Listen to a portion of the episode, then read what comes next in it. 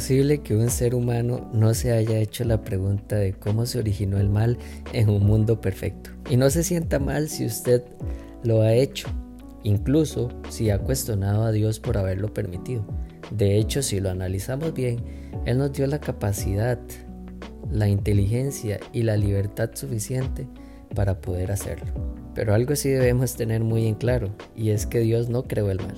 Él solo hizo y hace cosas buenas, aquello que es a su semejanza, así como usted y como yo. El mal, el pecado y la muerte son el resultado clara de la desobediencia que se originó en Satanás y que él pues decidió seguir.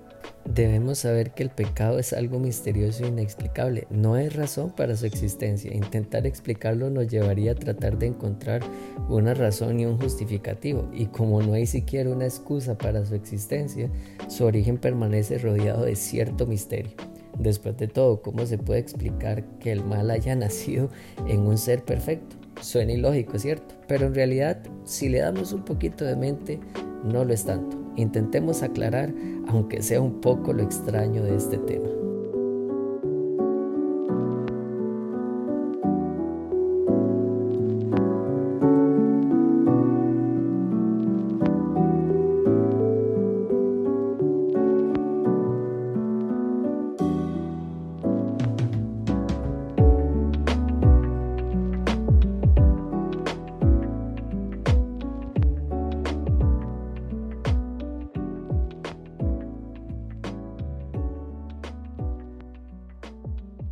Cuando ustedes sean tentados a hacer lo malo, no le echen la culpa a Dios porque Él no puede ser tentado, ni tienta a nadie a hacer lo malo. Al contrario, cuando somos tentados son nuestros propios deseos los que nos arrastran y nos dominan. Santiago 1, 13 al 14. Dios nos ha creado a todos con libre albedrío, es decir, libertad absoluta.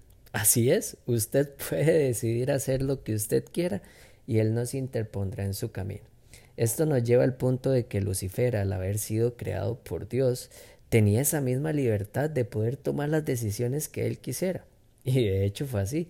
Simplemente se dejó llevar por sus deseos y no los hizo a un lado, aún sabiendo que estaban mal y que eso desencadenaría un problema cósmico.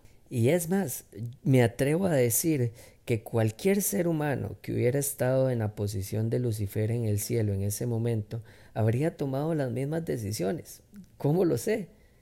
No porque vivamos en un mundo lleno de maldad, sino porque nuestra historia, la mía, la suya y la de los demás, nos dice que cuando creamos un mal pensamiento no lo desechamos, sino le damos vuelta una y otra vez, una y otra vez. Y ese es el error más grande que todos cometemos. Ahora piensen esto.